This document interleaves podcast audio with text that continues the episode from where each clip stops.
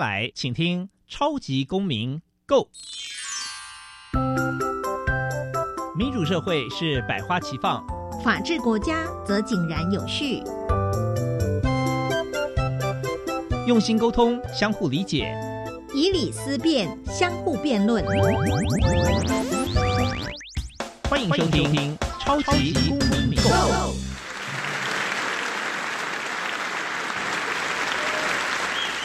各位听众朋友们，大家好，欢迎再次收听《超级公民购》。本节目是由教育部所委托，由国立教育广播电台以及财团法人民间公民与法治教育基金会联合直播。我是节目的主持人苏格格苏明祥。明天就是国际人权日，是联合国通过世界人权宣言的日子。世界人权宣言就像一条世界通往自由与平等的道路，保障世界每一个角落每一个个体的权利，是史上首次有正式文件标举。人人不分性别、肤色、信仰、宗教或其他特征，皆享有自由平等，且获全球共同认可，深具划时代的意义。今天节目特地邀请到师大公领系的教授林家范教授，以及民间公民与法治教育基金会的执行长李月林大律师，跟我们聊聊国际人权的议题。接下来进入小小公民庭看厅，小小公民庭看厅。在这个单元，我们将会带给大家有趣而且实用的公民法治小知识哦。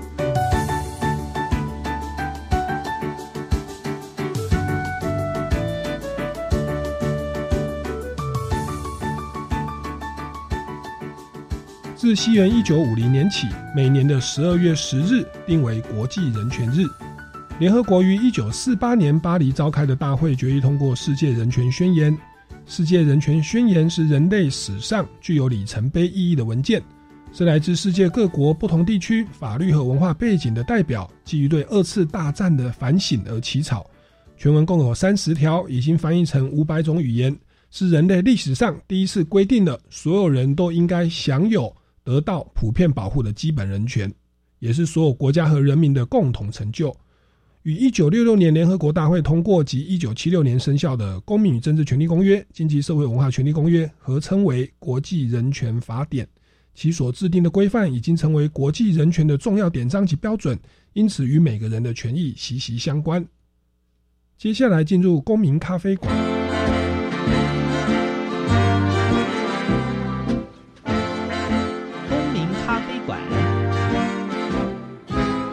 倒杯咖啡，跟我们一起在公民咖啡馆分享近期最具代表性的公民时事。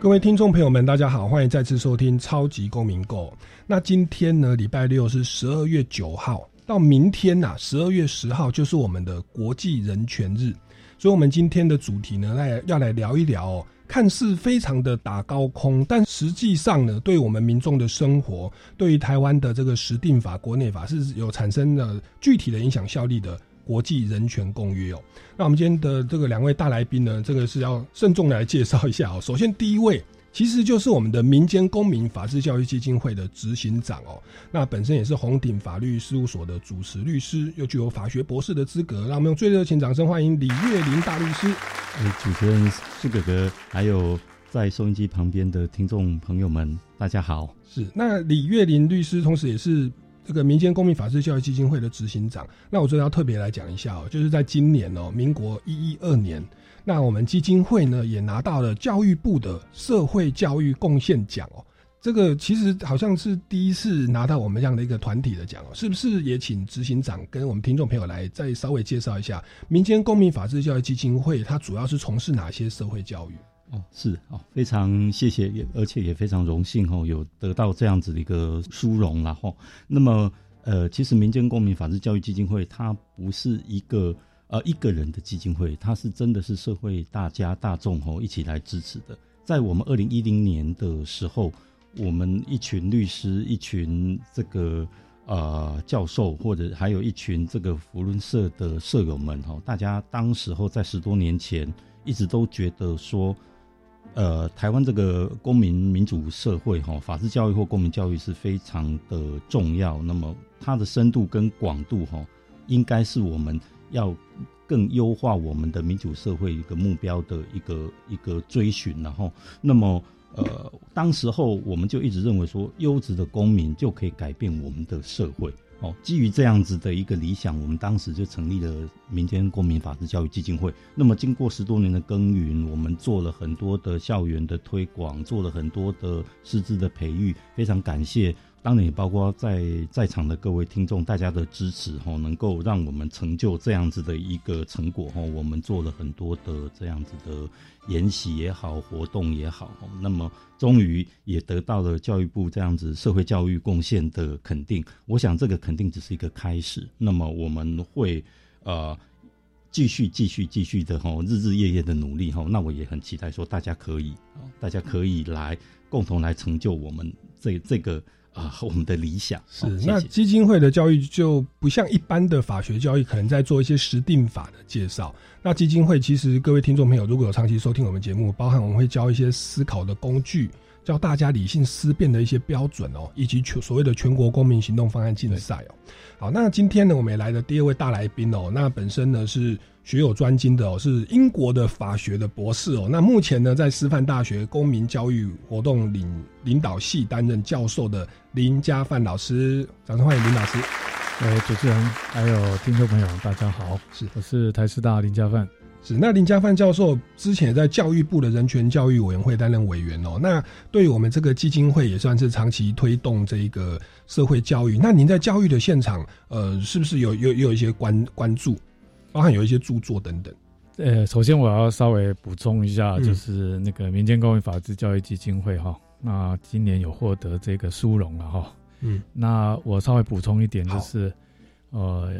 因为我有参与这个基金会的设立了哈。基金会其实是跟美国公民教育中心合作了。嗯哼。哦，那呃，美国公民教育中心是在总部是在洛杉矶，然后它的开始啊，也是在美国六零年代。那美国六零年代大家都很了解，那也是一个就是很 变动很大的年代哈，有越战呐哈。那美国内部也很多的这个呃，甚至学生都有可能占领这个呃 这个大学。嗯，反正那个是一个嗯有点混乱的年代。那美国公民教育中心就是在这样的一个年代当中哦，由这个。呃，他们的加州的律师工会，嗯，跟 UCLA 就南加大的一些学者们，哦，还有他们在地的一些公民老师，哦，大家一起，哦，和就是努力，哦，来成立，然后去推动他们的公民教育。那我们这个民间公民法治教育基金会也是很类似，哦，也是在哦台湾民主化过程当中，哦，那。有很多的这个呃社会的有心人士啊，包括就是呃民间司改会哦，还有这个福伦教育基金会，嗯哦，还有台北律师工会哦。那我我要特别讲的就是说哦，跟美国公民教育中心一样哈，我们的社会应该也是有这样的一个哦成熟度，让我们的很多的社会中间的力量啊哈。就是公民社会的力量，然后结集来关心教育这件事情哈。那那民间公民法治教育基金会就是在这样类似一样的这个环境里面哈，大家一起有钱出钱，有力出力的在推动哎。是，所以说这个应该有二十年了。所以这个跟大家分享一下了哈。那当然就我个人来讲了哈，我跟基金会也是有长期的合作了哈。那我们。其实有在市面上可以看到哈，我们关心这个校园的法律，希望啊老师们还有家长们哈，学生们对于法律应该能够更落实在校园里面哈，所以我们就是结合很多律师哈，然后还有老师，然后一起啊，对于呃校园的法律问题哈，提供一些解决的一些。呃，可行的一些做法是。哦，说我们有老师，你也可以这样做，嗯哼，哦，然后另外还有一本就是学生权利守则，嗯哼，哎，那这些都是希望哦，法治的观念能够更落实在我们的校园里，嗯哼，那其实校园的这个学生的人权也是一个，就是一个改革啦，这会在过去是特别的权力关系哦，好像上命下从，学生是比较没有人权的。像以前我小时候都还是会被体罚，都是合法的。但是到现在，因为这个基本教育法通过，所以整个学生的权益提升哦。那所以我觉得传统的老师在教育的过程也要做一些变换，所以就产生了很多的这个新的议题哦。其实像之前也算是儿童权利公约的学生的休息权，哇，那个时候下课十分钟不可以管教，哇，也是造成学校在使用上的一些震荡。所以其实大家也可以来多了解老师与学生的权利哦。哦，那聊这个其实也跟我们今天的主题有关。我们今天。刚讲到说，学生的休息权啊，或老师不可以体罚啦，他某个程度就是所谓的。国际人权的一环，我们刚刚讲的是儿童权利公约，就未满十八岁的。那可是其实我们的国际人权公约啊，依照联合国的这个定义，有九大核心的公约哦。那也就分别照顾不同的族群或弱弱势的被忽视的人权的团体哦。这边是不是先来请教一下这个执行长，来为我们来介绍一下所谓的国际人权公约的九大核心内容公约是哪些呢？好的，好的。其实哈，我们在在讲九大核心人权公约哈，其实我们回头来讲，其实国际人权公约这个非常的重要的这些很基本的东西哈，呃，我要先从台湾我我我们的国际地位开始讲哦，因为我们一直以来我们台湾因为国际地位的争议哈，嗯，呃。真的没有办法成为国际人权公约正式的所谓的缔约国哈，我相信我们听众朋友大家都知道哈，因为国际现实的关系。但是一个很里程碑的，从二零零九年那个时候开始，我们的立法院其实很早哦，二零零九年的时候就已经通过了《公民政治权利公约》还有《经济社会文化权利国际公约》的施行法哦。那么透过这个。国会立法的方式，陆陆续续这样子做哈，那么呃，其实我们国际人权公约慢慢的哈，已经有了国内法的效力。嗯，那么方才主持人提到的哈，就是我们有九大核心的人权公约到底是什么哈？其实我我依序的为各位做个介绍哈。第一个就是刚刚我我方才所讲的《公民与政治权利国际公约》，其实这个从我们的这个公约的名称内容就不难懂哈，《公民政治权利公约》。那么另外第二个是《经济社会文化权利公约》哦，经济的社会的文化的权利公约。人之所以为人哦，他应该要有什么样的一个权利的哈？那么第三个哦，总共会有九个嘛哈？第三个是消除对妇女。一切形式有歧视的这个公约，这些歧视应该应该要消除。是。那么第四个当然就是主持人刚才有提到的儿童权利公约。是。那第五个呢？对我们的身心障碍。者的一个权利公约是，那么还有哈，还有就是消除一切形式的种族歧视的国际公约。这个现在听起来稍微一个题外话，我们现在听起来非常有感觉。为什么？你看看我们现在这个世界并不平静。对，我们的以色列跟巴勒斯坦这个战争打成这个样子，为了种族，为了宗教。哦，另外还有。保障所有移徙工人，就是迁徙工人，还有他的家庭成员权利的国际公约。是，我们有很多的移工，我们很多的新住民。对，你看看哦，各位听众可以看到、听得到哈，可以看得到这些方方面面哦，通通都是在国际人权公约的保障。另外还有保护所有人免于遭受强迫失踪，就是我们常常讲的被失踪。的这个国际公约 不行的哈，所有这也是 所有人都对对，所有人都有这个权利的哈。这个国际公约，那么另外呢，还有终止酷刑或者是其他很残忍或者是不人道或者是有损人格待遇或者是处罚的这个国际公约是。所以总共九个公约，其实我们可以这样子理解哈，可以这这样子理解，就是说这些啊都是以人他应该生而为自由。应该受到平等的对待，他不应该因为种族，不应该因为性别，不应该因为这个呃宗教等等的而遭受歧视或不平等对待的这些公约，其实这些都是落实在啊整个我们将来建立一个美好和平的世界，有这个九个。大的一个核心公约，对，可以看到台湾是不是也把这个公约都透过立法院三读通过施行法？是的，让公约有国内法的效力。对，那我们这个九个目前的台湾的施行法是已经全部落实了吗？还是还有？没有，我们台湾现在有五个，哦，五个就是我刚才讲的《公民与政治权利国际公约》，是这个已经已经透过呃施行法的方式，让它具有国内法的效力。嗯，那么还有《经济社会文化权利国际公约》，嗯，还有。消除对妇女一切形式歧视的公约，还有儿童权利公约。嗯，那另外还有一个第五个呢，是身心障碍者的权利保护的这个公约。这这几个都已经国内法化了，所以我们其实国内的执法也好，我们国内的呃，不管说我们判决啊、审判也好等等的，这些都是必照必须要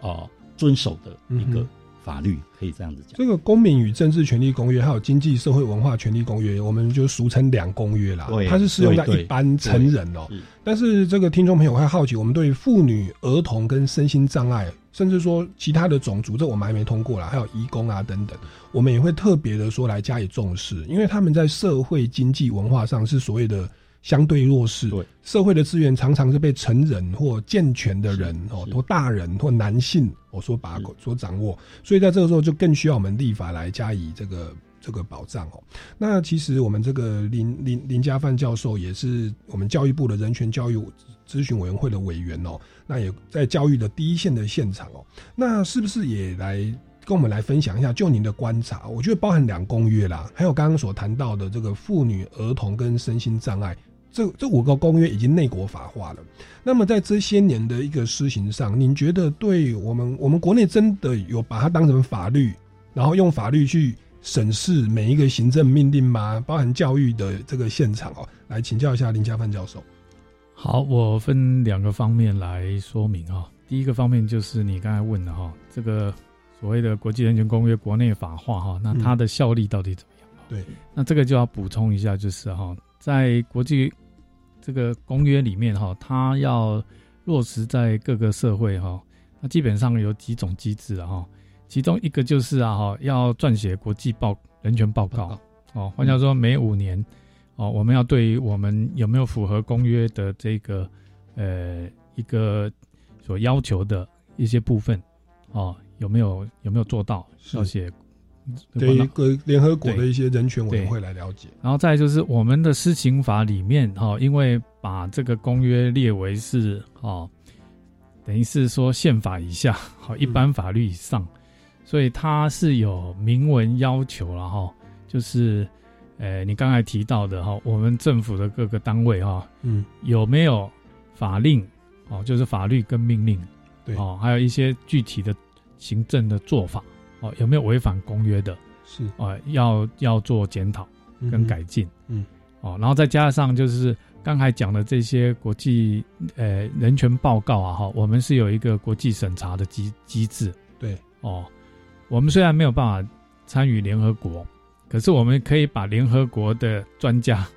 邀请到台湾。嗯哼，那对于我们所提出来的这个人权报告哦的内容提出。一些具体的改进意见，哦，哦，一般我们叫做总结性的这个意见，嗯，哎，那那行政院这边就会根据这个总结性意见进行这个后续的追踪改进，嗯哼，哎，那所以说你刚才问说有没有效，他就是把它当成是国内的一个法令了，嗯哼，哦，那等于是所有的。这个人员啊，包括机关甚至法院啊，哈都应该要遵守。是，哎，那在遵守过程当然会有所谓的适应期或震动阵痛期啦。对，那那这个就当然包括我们自己内部的人要强调人权的观念。对我刚才要讲第二个，好好，第二个，第二个很重要，就是从人权教育的角度了。是，哦，因为我们过去了哈，我们在台湾讲人权哦。哦，因为比较直接有效，就是宪法里面所保障的人民的这些权利啊。嗯，哎，那我们比较少跟国际接轨。哦，那因为有把这些国际人权公约国内法化，哦，那等于是我们任何一个人都可以直接去主张这个公约里面所讲的这些人权。嗯，哎，那从人权教育的角度，哦，我们也不再只是单纯的去讲宪法上面所保障的人权。而且这个国际公约里面所讲的人权的内涵啊，哦，是可以补充我们宪法哦有关人权的。像你刚才提到那个休闲权，那个大概就没有特别去提到。对，那可是因为儿童权利公约有特别提到这样的一个概念，然后那这个就可以补充哈我们我们。本来的那个人权基本人权的条文非常的简单的内涵，就是说那个保障的就会比较更完整一点哈。所以说，它你要说它的那个效果啊，我觉得很好，就是在这个部分呢，是就是说它有这样的一个补充。然后，那从人权教育角度了哈，我想我们台湾也可以跟其他国家一样啊，我们都是可以去倡议这些国际人权。是是，其实小时候我上那个。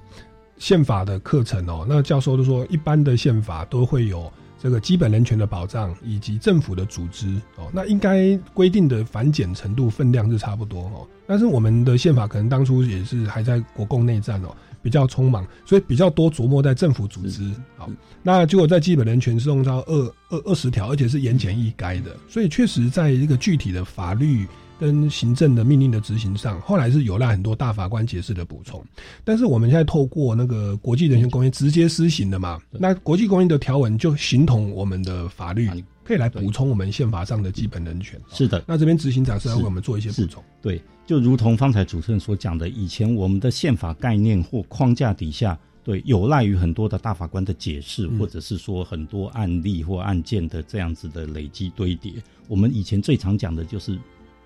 呃，基本人权、自由权、平等权等等的，就讲到这些，或社会权等等的哈。那这些的这些的框架，一直到当代比较新兴人权的这些论述，其实我们的宪法架构里面，从基本权去衍生的这些概念，其实我们要花了一番力气去衍生，哈，去演化。那么有了两公约，这个这个国际人权公约施行进来以后，就如同方才教授所讲的，它是。被充实的，嗯，就是更好用的，嗯对。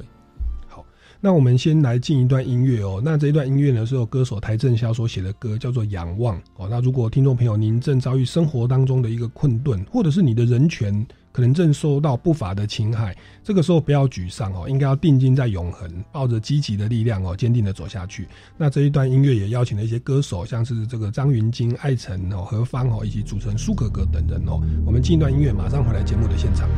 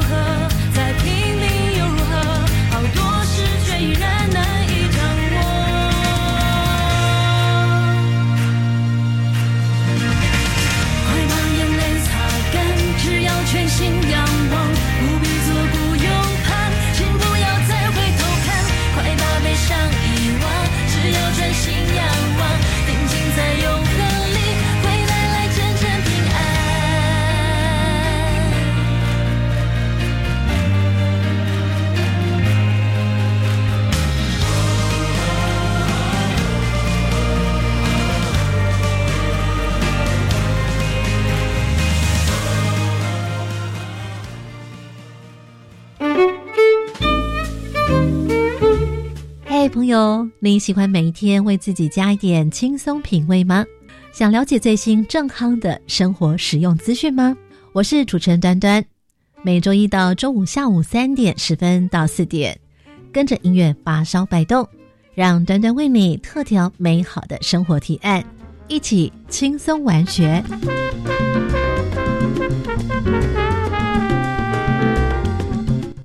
哇，这个限量的球鞋和三 C 产品，网购只要三折价钱加四类，还享优惠，赶快来下定！不要上当，这是诈骗！我上次也是看了同样广告下定，收到包裹后，发现里面都是破铜烂铁。购买物品要小心，选择实体店面或慎选优良有信用的商家，切记不要轻易交付个人资讯或金钱。有疑虑都可以拨打一六五反诈骗咨询专线。以上广告，教育部提供。防范流感，大家要注意。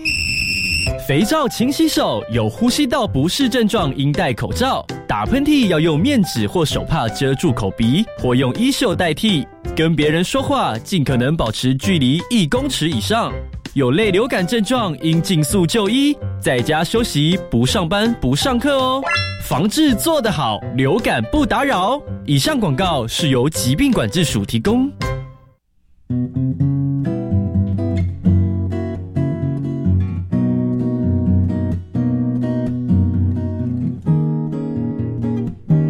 我是苏命苏米恩，你现在收听的是教育电台。我，朋友们，就爱教育电台。耶。各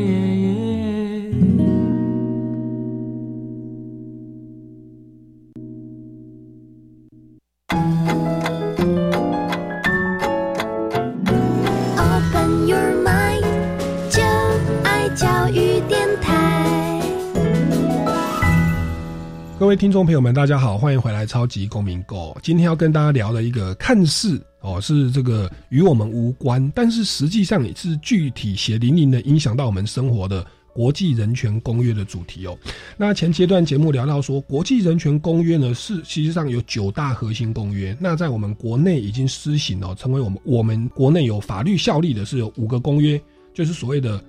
两公约啦，就是公民政治权利公约跟经济社会文化权利公约之外。还有所谓的妇女的特别保障的公约、跟儿童权利公约、跟身心障碍者的公约哦。那这个公约如果要落实，在我们成为国内法，刚刚那个林家范教授有提到，透过国际的人权的报告与建议，透过我们整个法律体制的这个所谓的大法官解释的运作，以及政府机关的依法行政原则哦这样的一个运作，以及我们的人权教育的普及，可以慢慢的把这种国际人权的价值哦落实到我们的实际生活当中。但是因为这个法律的修改很快啊，但是社会的接受度其实是比较慢的，甚至有时候立法院通过什么条文哦，我们也不会立刻都知道啊。我们比较最关心一些八卦 跟政治的新闻哦，我们不是一直 focus，所以变成我们在推动新的法律制度，常常在社会上会遭遇一些阻碍哦。那我想这边我们就来请教一下林家范教授，在这个所谓的教育的现场，我们知道说，呃，这个像我小时候，我刚刚有提到，我我们那时候是有体罚的。哦，老师说我不到九十分就打一下，差一分打一下，后来我就打上了建中跟台大。但是我觉得其实这个对我身心的发展是稍微有一也带来一些不好不良的影响。那我们知道说我们国内有所谓的国的这个教育基本法，哦，它就有所谓的全面的禁止体罚，这个部分跟所谓的国际人权公约里面的儿童权利公约是有关系的吗？包含说我们前阵子吵得沸沸扬扬的。学生有休息权，哈，不能让他一直上课，或让他下课再写作业。来这边不这边来请教一下林林家范教授，儿童权利公约乃至所谓的人权公约，在国内的施行上，呃，有没有看到一些就是具体的变革，就是法体制有变动？那在这个变动的过程当中，是不是也产生了一些阻碍？国内有关体罚的这个被禁止了，哈。应该是两千零六年教育基本法的一个修订了哈，那个时候就已经哦把它禁止了哦。那这个国际人权公约，我们国内法化是两两千零九年哈，所以体罚应该严格讲哈，应该比较是我们国内的教育基本法制的一个变更了哈。那可能比较不是直接受这个国内法化公约的实国内法化影响。二零零九以后才那当然，这个儿童权利公约里面对于体罚当然也是禁止是哦，那当然这个这个 CRC 这个是后来我们国内法化。嗯哦，哎，那当然这个特别是有关 CRC 哈，在教育的这个领域里面的推动了哈，那是。呃，办了非常多的这个有关的研习了，哎，啊，特别是，呃，因为我最近我也有帮教育部，然后有发展一个工具了哈，就是把那个 CRC 结合校园的辅导管教，嗯，哎，把它结合成为是一个真能检核表，嗯，让老师在实施自己的辅导管教，同时可以去了解他们跟。所谓的儿童权利之间的关联性是什么？嗯哼，哎，是，哎，那当然透过逐步的这样的一个把公约更，应该说，因为公约本来是国跟国之间的约定，对，哦，那怎么样落实到校园里面哦？那可能要更进一步的发展一些更细节细节的一些工具啊哈。那教教育部委托我发展的这个真人。检核工具啊，哈，是，那就是有这样的一个功能跟作用啊，哇，就是把，哦，那这个当然就是配合你刚才提到那个体罚了哦，对。的这个，就是说要去改变这种教育观念了哦，嗯哼，然后要能够跟儿童权利能够有更清楚的连接哦，在老师在做辅导管教上面也要了解有所谓的儿童权利的存在，是，哎，是，那特别是比如说。呃，我们那个减额表里面其实，哦也很强调哈，就是这个辅导管教应该更进一步的，包括校园规范的形成，哈，也应该要让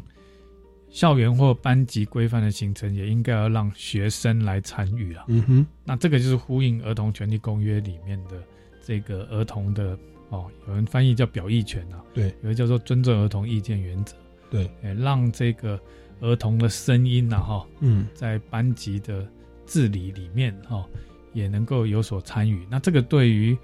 哦公民公民的这个法治、民主法治的这个学习啊，哈，这个也是非常重要嗯哼，哎，就是让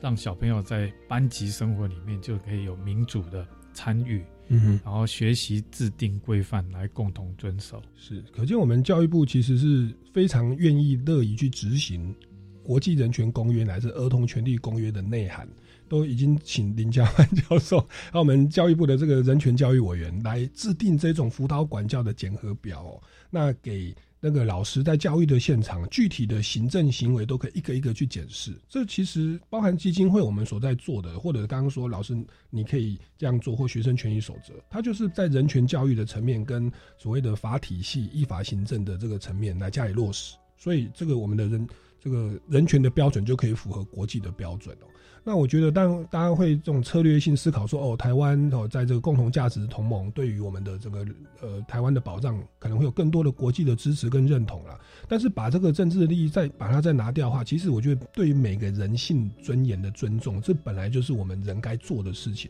我相信不同不同的社会体制，我觉得都应该有共同的这样的一个爱人哦的这样的一个一个理想。好，那这个是所谓的教育现场的儿童权利公约的一个落实，其实政府有在做哦，还有很具体的一个检核表。那除此之外哦，这个执行长这边是不是也可以哎请教一下执行长？就是其实我们的国际人权公约有一个原则，就是所谓的一些反歧视哦。那我想到，其实台湾的这个人权指标啊，目前在亚洲绝对是数一数二哦。原因是因为前些年我们有一个很重要的一个婚姻制度的变革，来我们请教一下执行长。是，对，在前些年应该是二零一九二零年的那个时候吧，就我们的对于婚姻平权的这个事情，我们做了一个蛮领先的一个一个法律上面的变革，就是同性婚姻的这个议题。我相信这个这个议题是可以讨论的，那么这个议题也引起很广泛的注意，这绝对是好事。嗯，那么在两公约。这个消除歧视等等的人是自由的人，人生而为平等的这这个这个这样子的一个一个精神，这样这样的一个原则下面哦，这在反映到我们国内法，特别是在主持人刚刚讲到的这个呃，在同性婚的这样子的一个领域跟这样子的认知的时候，我们在二零一九年的时候哦。呃，也许我们法律上面有一些变革哦，允许了这个同性婚，这个在呃亚洲国家其实是非常领先的一个 一个地位。那么在隔年，我记得隔年的这个我们行政院的这个国家，就是我们对两公约的这个报告里面，呃，我们行政院也特别指出来说。这个关于这样子的尊重这个两性婚姻平权这样子的一个做法哈，或者我们的国内法民法这边也做了一个相应的修法跟调整以后呢，就我们的这个同性婚的这样子的一个登记结婚等等的，然后也也也做也也有非常明显著的这个这个成长，然后都登记为同性婚啊。那我想这是一个价值上面的一个，我觉得可以可以值得来来来注意，或者是说值得来。个人认为说值得来赞同的地方哦，这毕竟这是一个两公约间接的一个促成，说哎，大家可以来思考这样子的一个平权，这样子的一个消除歧视，或者是这样子的一个。个人的这个理念或个人的一个精神的层次的一个追求，嗯，这是一个好的一个一个发展，国内法的发展。在我们这个长，我们老一辈，我讲自己老一辈哈，我们的成长过程，其实对于性倾向是会带有歧视的，是。或者说你是娘娘腔哦，说你是 gay 哦，你出轨了，就是感觉社会不是很很接受。可是其实像这个，如果依照国际人权公约，不能因为这个性倾向而。而予以歧视哦，那也其实落实在我们的两性教育平等法、性别工作平等法。对，那当然说最严重的就是所谓的他们要结婚啊，同婚法。对，那同婚法，那我觉得这边其实也可以来理解一下。刚刚教授有提到说国际人权的指标，然后我国内的法体制跟人权教育。可是我觉得同同志婚这件事情呢，其实在有些的这个家庭团体或者说宗教团体，其实你看欧美，因为他们是。是天主教会比较强大，他们会依照圣经说，哎，同志不应该是可以结婚的。在台湾，其实基督徒还算比较少，哦大概百分之十。可是哦，你我们看在立法委员在推动的时候，其实是有点害怕的。到后来那个也不叫做同性婚姻，他说两性可以去登记说永久共同结合的关系。对，他其实规避掉。哦，所谓的婚姻，我们也大概可以理解说，一个所谓的人权公约，你要落实。我们刚刚前面讲学生的呃表意权，也许我们还比较快接受。可是到这种性别的歧视，甚至我们待会来聊一下死刑的废止，台湾有七成是反对死刑的废止。那我们的民意跟我们的国际人权其实是有落差的。对，好，那我们知道修法是立法委员，立法委员是民选的。对，当时其实要修这个同志婚的，哇，很多。其实是有点有点不敢去扛这个责任，这需要很大的勇气，很大的勇气。然后后来是有大法官跳出来了，大法官因为他不是民选的嘛，哦，他就对于法律跟国际人权的解释就做了哦，做了以后后来有一个立委，我知道是一个呃不分区的立委，有委员，有美女，有美女也来过我们的节目，他就去做了，做了以后他还真的就没有连任了。可他有来过我们的节目哦，他认为他捍卫人权，他是可以去不在乎这个所谓的个人的进退。好，那其实他这样算是凤毛麟角啊。就是说，在推动人权过程，我们大家可以理解，其实，在不同的国情、不同的宗教背景，那个做出来都有很大的社会压力。对，但是我觉得提供了一个方向，就是如果在立法的制度遭遇的这个民主主义的一个呃阻碍的时候，其实我们还有所谓司法权。哦，让大法官来扮黑脸哦，大法官来做这一个过难完的事情哦。那我们也有有也也民众也也会有一些关注了哈。那这个是蛮好玩的现象，值得大家去呃了解，然后来去观察这个事情哦。好，那其实关于国际人权的落实哦，我们再进一段音乐哦。待会回来我们要继续来聊这个更劲爆的，就台湾有七成在反对废死哦。这个在国际 人权公约又是怎么样的一个态度呢？哦，我们进一段音乐。那这段音乐是由这个超级偶像第六届冠军哦宋妍珍哦的最新单曲叫做《不愿失去》，欣赏一下她优美的歌声，再回来节目的现场。我曾经失去我自己，人群当中遇见你。算是幸运，我就像漂流的物体，水面之下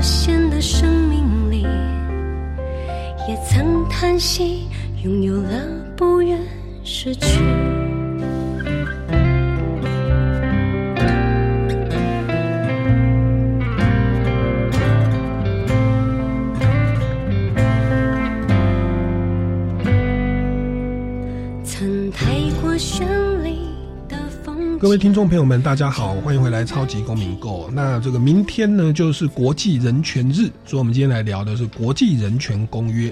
哦，那前阶段节目聊到说，这个学校的学生的人权其实是儿童权利公约的一个落实哦。那所谓的这个性别的平等对待、性倾向的这个可以类似结婚这样的一个规定，其实也是这个国际人权公约的落实哦。那当然，我们也聊到说，其实国际人权的观念要落实在各个国家，其实都有一定的难度啦。哦，你不要说台湾对于同性的这个争争夺是违反多数民意的，其实你如果在中东的国家，那个女孩子出门是要蒙面纱的，有人把面纱拿下来，后来真的是哇被判了很极重的刑，甚至会有生命的危险。因为大概知道国际人权的标准要落实到各国都有或强或弱的一个这个阻碍啦。哈。那来自于国家的国情不同。那聊这个国情不同跟人权的阻碍，就是我们来聊这个所谓的废死的问题哦。因为呢，经过媒体的这个统计哦，这个台湾有七成的民众至今哦，还是认为说应该要维持死刑哦，因为这个死刑的存在才可以威吓那一些这个重大的犯罪哦，或者说是对被害家属的一个一个报偿哦。那可是这个关于死刑，它在国际人权的标准是如何？那不知道。林家藩教授这边可以给我们介绍一下国际人权公约有没有对于死刑的部分有特别的规定或者立立场呢？好，那个死刑在人权议题当然是很有争议性的哈。那为什么每次讲到死刑哦，讲到人权就要讲到废除死刑？嗯，哦，那比如说在欧盟啊。你要参加欧盟的前提是你的国家不可以有死刑哦。加入欧盟就是这样。对，因为圣经又说不可杀人，他们有很多天主教徒，哎，他们这边就很支持啊。而同婚他们都没过嘛。对，因为欧盟，所以像像土耳其一直没有办法加入了哦。是，就是还有死刑是一个 一个门槛啊。那我个人是觉得死刑是是每一个人对人权认同的一个考验呢。对，因为这个。你对这个呃最坏的人，就是我们大家公认他是最坏最坏的人，嗯，哦，你还认为他的人性尊严是重要的？嗯哼，嗯哼，因为我要承认我的好朋友的人权，应该很简单，我的亲朋好友的人权都很简单。可是你要承认你，甚至你的敌人，嗯，甚至你所谓的坏人也要有人权，嗯，那我觉得这个是对。每一个人的哦人权价值的认同的一个考验，嗯，哎，好，那回到刚才主持人问的一个问题了，就是这个哦公约到底怎么定了哦？那其实因为我们已经对于所谓两公约其中的公民政治权利公约已经国内法化哦，两千零九年，嗯，哦，那它的第六条，哦，第六条就是针对所谓的生命权哈的一个保障。有关的规定，那有关死刑的部分，其实它是有在里面哦特别去提到的，哦，比如说他在第二项然后他特别提，如果还没有废除死刑的国家了哈，哦，他不是犯情节最重大之罪，哦，然后依照这个哈当时有效哈，然后这个简单讲就是要要把死刑留给非常。需要的时候才能用啊，嗯，哦，就是要慎慎用，慎用。哦，这个是前提是你还没有废除死刑的国家。是，可是很有趣，我觉得国内哈可能有一些人没有没有把整个公约看完，只看到第二项，其实他才在第六项哈，他还有同时有规定哦，本公约缔约国不得援引本条延缓或阻止死刑之废除。是，所以他也是有提到死刑的废除。嗯哼，哎，那换句话说，意思就是你如果签署了哦这样的国际人权公约，那你就是要跟国际宣誓说，哦，会逐步的废除死刑。嗯哼，嗯哼。那我觉得台湾现在就是在这个逐步废除死刑的过程。是是。然 后就像主持人刚才讲啊，还有七成以上的人反对。对。废除死刑是这个在落实上有多大的困难哦？其实以前法务部为我们执行死刑要法务部长签名嘛。对，之前有一位部长哦叫王清峰啊，哦，他就是坚决不签死刑的执行哦。后来呢，被一位中医的大哥说他有偏执狂哦，还是人格很偏执。有一位最近在代言一个手游的一位中医大哥，我不要说是谁哦。后来王清峰部长就因此，我不晓得是不是因为这样，就因此下台哦。后来就换了一位真信。真性很勇敢的丈夫的部长哦，对对，然后他就签署了，哇，就就就杀了很多人。对，好，那这个是后来好像也造成我们人权团体就废死联盟就不想跟他谈哦。那当然说，我们的废死联盟其实也来过我们的节目哦。他有一位是现在在台北市市议员的哦，社民党的一位市议员，他说以前他们在推动废死联盟的时候，是会接到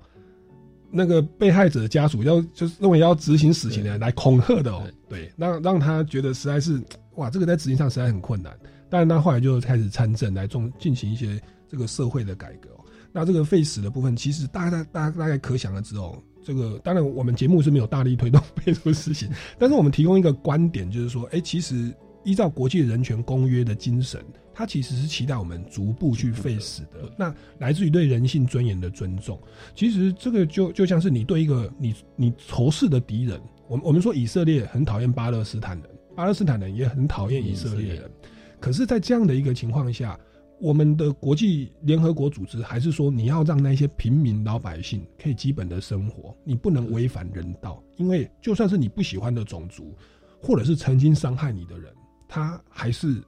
有一个人性的尊严。当然，我们会很生气啦，可是他还是有个人性尊严。那这个需要一个很大的一个博爱的精神以及人权价值观念的一个提升哦。那我想。短期内，我想可能还是会遭受到很大的阻力哦。对，那其实这个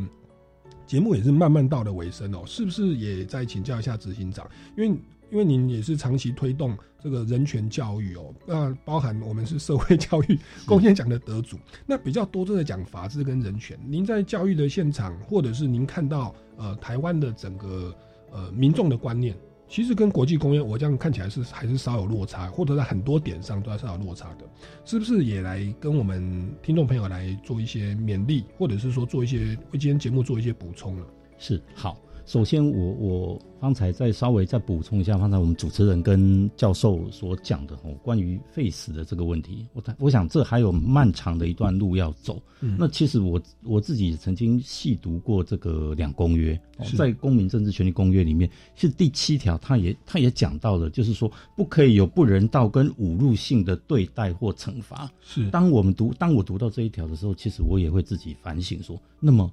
死刑呢？它是它它是不是也是不人道，或者或者是终极而残酷的一种惩罚？如果照这样子的脉络来看的话，那么是不是两公约想要追求的价值，我们是不是可以触发我们的一些反省？说对，其实两公约其实它是应该要渐渐的朝着这个方向走，是吗。那么呃，face 的方向走，那么。另外，主持人刚刚也提到说，就我们在基金会这么将近二十年来的这样子的教育现场，或者是说带领着我们的同学，我们一块的去探索，所看到的很多的这样子的一个我们身旁也好，学校也好，社区也好，或者是我们的社会发展也好，我们看到了很多呃，接触到了很多的资讯，包括说方才我们有提到的，因为妇女、弱势团体、性别、移工，或者是说生障者。等等等等的这一些的权利保护哦，等等的，我们其实先不谈两公约哦，我们在我们的整个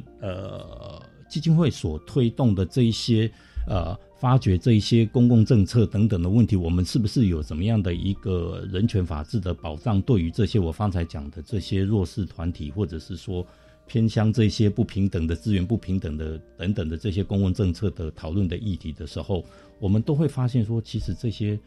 都已经在两公约的这个范畴里面，他一直在追求这样子的一个理想，消除一切的这个呃，比如说主持人刚讲种族歧视，对等等的哈。那我们族群是不是有所有有够融合了呢？我们族群是不是还会有一些的偏见或有一些的误会？我们曾经也处理过一些公共政策的问题，关于我们的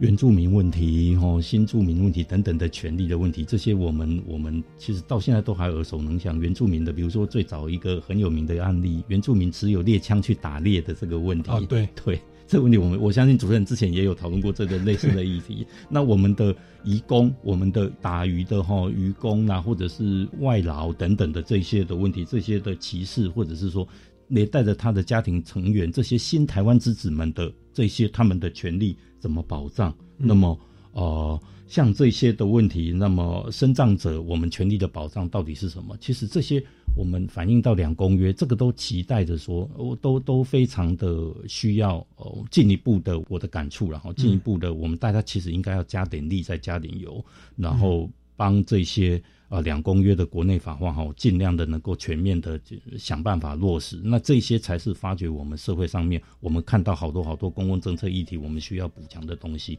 其实这都有的哦，价值上面、公约上面，其实都已经接住了这这些的原则。嗯我们期待我们大家一起努力，应该这个方面是可以做的，还有很多事情可以做。是，那林家帆教授呢？天赋人权哦，讲起来很简单哦，每个人好像生来就有权利。对。可是，我觉得他是非常挑战每一个人。你怎么去对待你身边的每一个人？是，那就像我刚才提到的，包括你所讨厌的人。嗯，哦，那我想，因为我们现在二零二三年哦十一月哦，我们在这一刻，我们整个地球正面临了两个战争。嗯，哦，那其实这两个战争哦正扰动着哦。这个应该是说二次大战以后建立起来的国际秩序。对，哦，那二次大战以后就是这个联合国以所谓的世界人宣言，哦，一九四八年，然后逐步建立了所谓的国际人权法的一个体系。哦，那刚才提到的九大人权公约，哦，那这个这样的一个国际人权法的一个价值的一个秩序，然后那很有可能因为。因为当初会提出世界人宣言，就是希望能消弭所谓的战争，对，就是人和人之间冲突这样的一个冲突。嗯，好，那所以说，我觉得这一刻 再回过头来看哦，这个一九四八年哈世界人宣言哦，到现在其实也才七十几年了哦。嗯，那国际社会其实战争从来没有停过。那表示我们对人权的价值的认识哈，还不是那么的深刻了哈。那其实很容易被挑起哈，就是所谓的战争哈。那族群之间其实是可以和谐的，相互的